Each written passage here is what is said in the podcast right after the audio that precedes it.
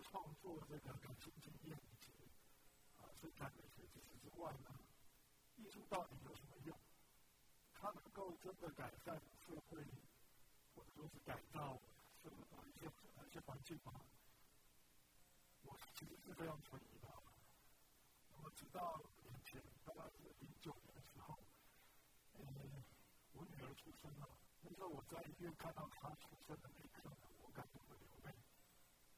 那我觉得这才是天下最伟大的艺术品。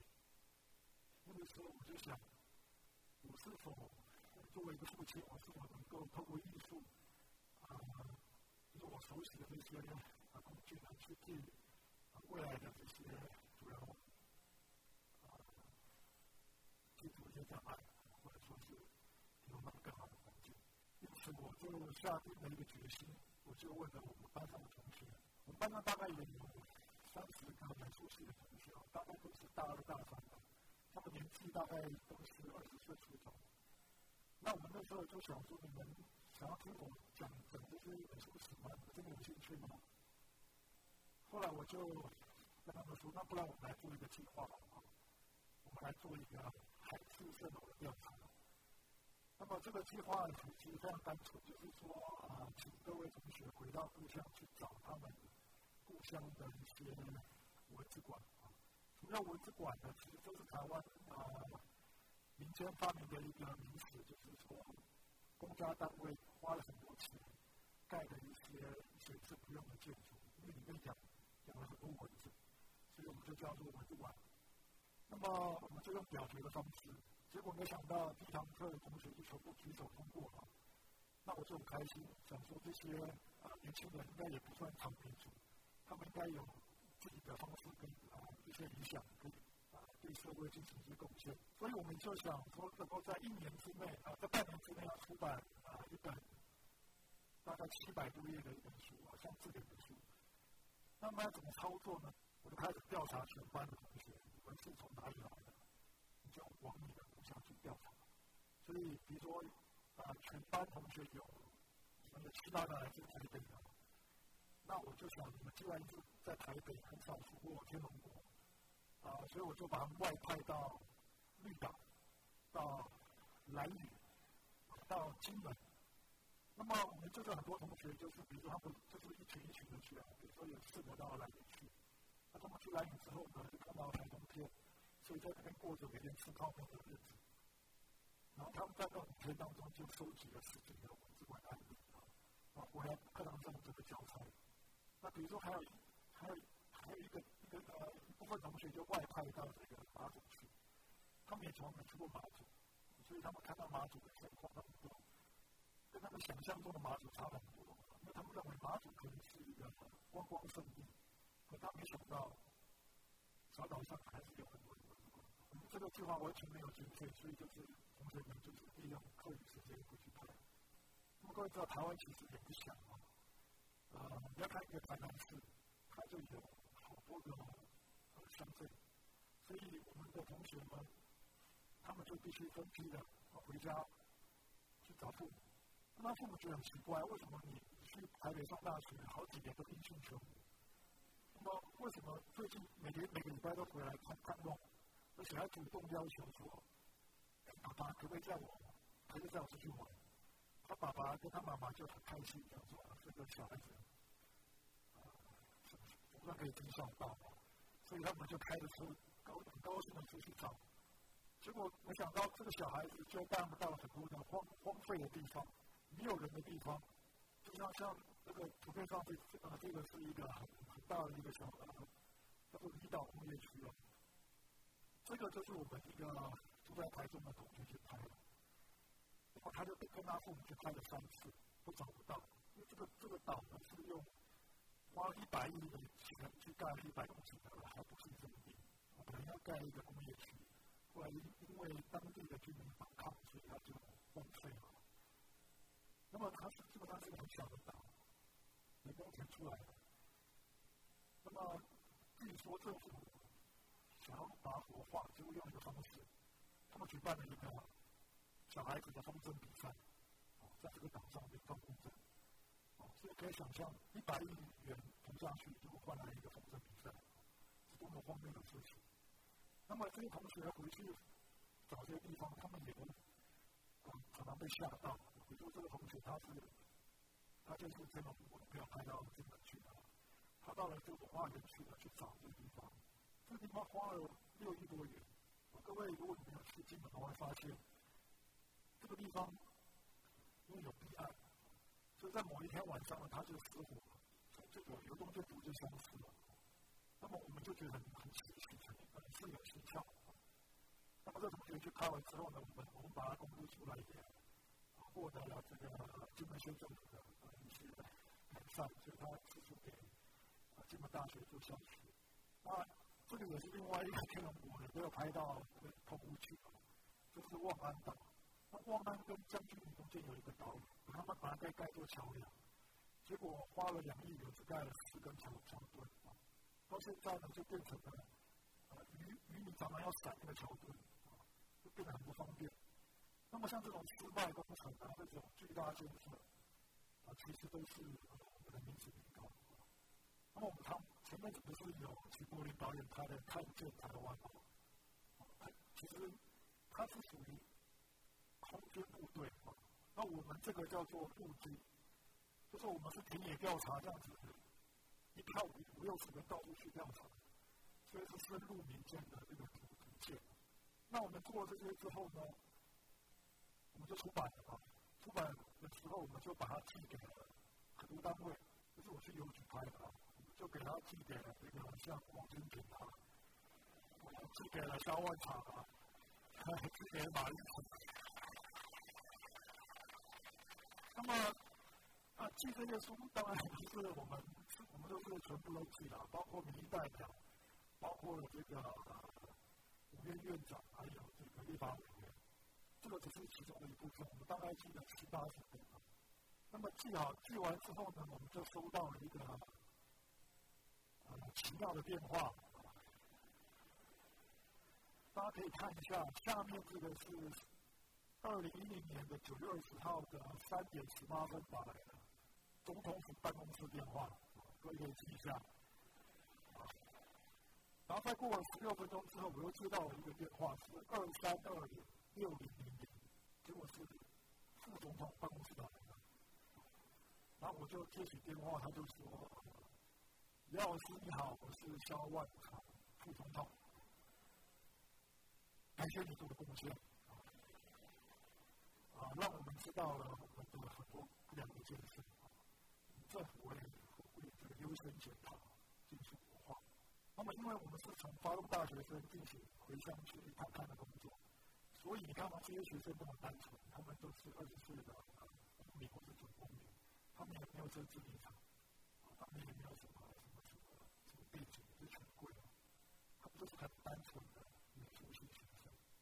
那我们常常说艺术。艺术家都是不食烟火的，然后就是压压他，对社会就是没有贡献。那我我其实觉得这是个错误的观念。各位要知道，文征明知道吗？他以前是当官的，他是个大画家，也是也是著名的这个书书法家。他当官的时候也做为为民贡献了非常多的这个政绩。他同样也可以服务乡邻，也可以做这个艺术家的这个开创。为何到了现在的艺术家每天都是躲在工作室啊，不然就是足不出户的的灾难？这很奇怪。所以我认为理想的文人、理想的艺术家应该是他应该要从事社会关怀的，他应该是要这个走出他的工作室的。所以我们发动这大学生，我们成立了团体。这个团体叫做失落社会档案室，他的他的英文叫做 Lost Society Document，是 LSD。那 LSD 的意思就是一个迷幻药的意思。各位各位应该呃有听过一个歌吧？那么 LSD 就是说政府常常会为我们吃这种迷幻药，包括这个各各种的支票啊、竞选承诺啊、各种的这种呃奇怪的想象。所以我们。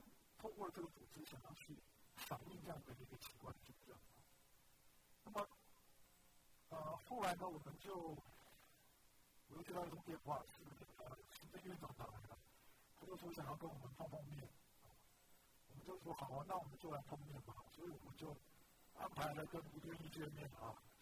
那你看左边这个就是我们的 LS 的团队，这是学生代表跟纪录片导演，这边就全部是官员，包括了公共工程委员会主委、青土会主委。还有一些高官，很可惜的，他们后来都下台了。那么，吴敦义院长当时承诺说，要在一年之内要完成活化。那我又顺便送他了几本废墟的书，因为以前他也不兴趣。那么，基本上我们对这样的一年会不会执行完毕是非常的怀疑的。后来我们就在二零一一年的十月八号，就是我们面谈的周年，我们出版了第二本。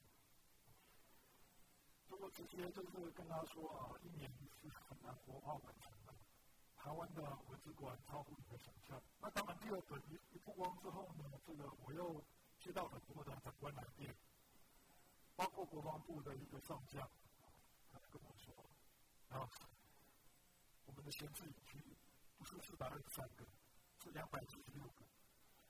我说我们其实是抱歉的，因为我们那个国防部完全是啊，就是不公开资料，所以我们想要想办法查资料是最接近。这个是台南的一个游客中心，台湾有很多这类的啊游客中心然后是文创园区啊，其实有很多是属于所谓的政治机构。选选举支票，那他们会，他们为了选举会开很多这样的支票，花非常多的钱。那像这个的话，是我明天要去这个地方，会几个学生约在去看啊，就叫电筒馆。这个就盖了二十二十几年了，现在还是办过一场展览就过去了。就在桃园机场的旁边啊，它的规模跟松山机场差不多一样大，结果也没在用。那当然有很多的市场啊，很多的这种建筑。我本来不想出了，你知道吗？因为出是很累，我要带那么多学生到处去跑，其实很累的。后来呢，嗯，因为我们就是不小心就知道了，还有很多的是漏掉的，所以我们就好吧，硬着头皮就出第三本。所以在二零一三年的去年的十月，我们就出第三本，又大了一百个这个一百个这个文字馆看的。那当然立刻见报啊！见报之后呢，又有接到一通电话。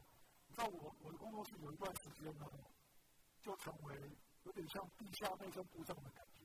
内政部长，他们听到寄东西给我，我跟我说明说这边又火化了，这边不是啊，然后这边又是怎么样子了？那我家里跟我一大笔，那我就想很奇怪，我只是一个艺术家，一个大学老师。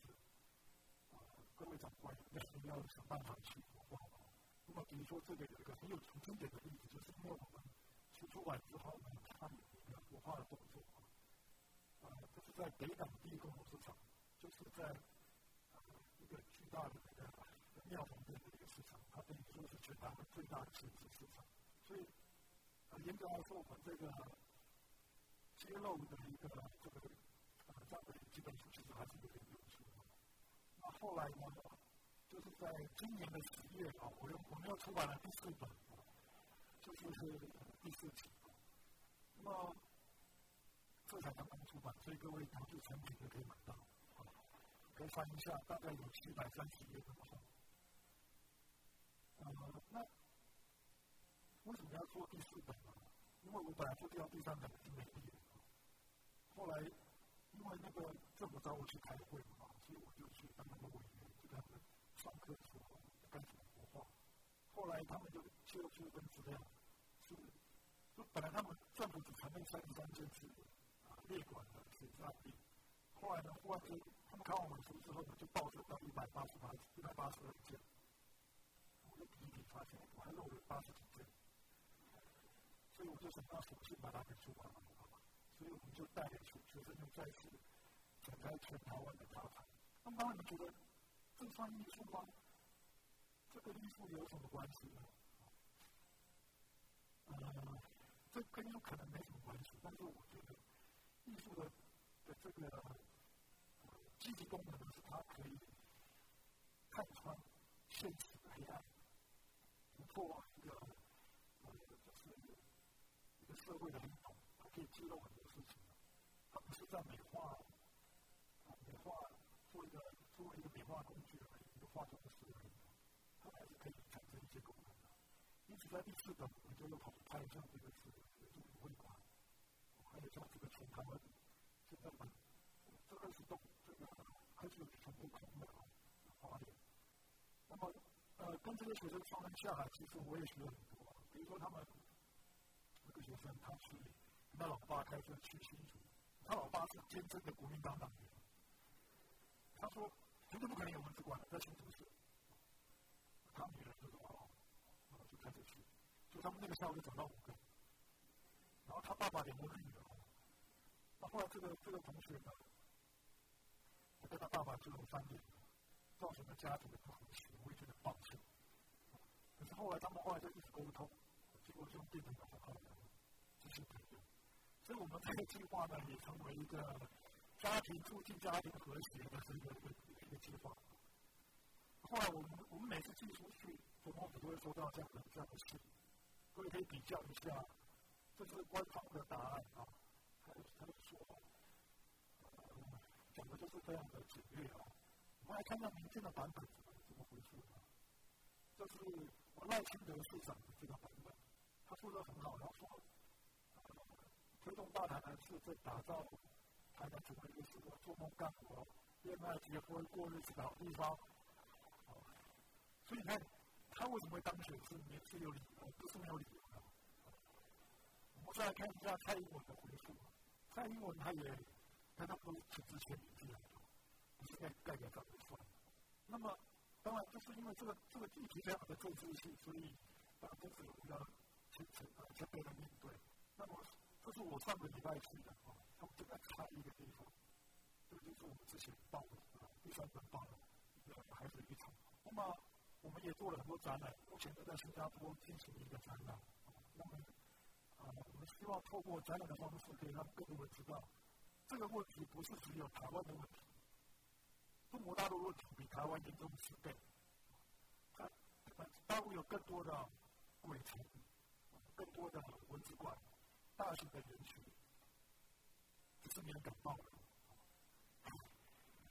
好，那么我们公司报这样子也不行啊，人家都说你们老是找这种麻烦，所以我们就想，那我们也来自己搞一个化的案例。这个是在我的母校的台北艺术大学的上下有一个旧的学校，它以前是长这样子，是一个中学啊。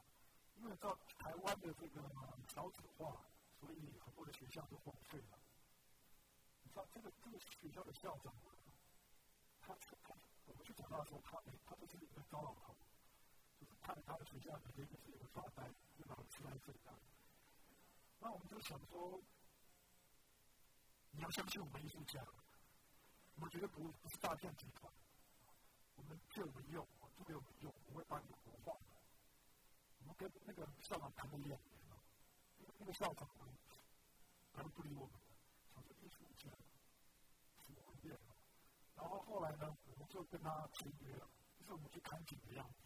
我们就把十八个教室呢分分做了十八间，租给了很多艺术家去使用，这是其中的一间。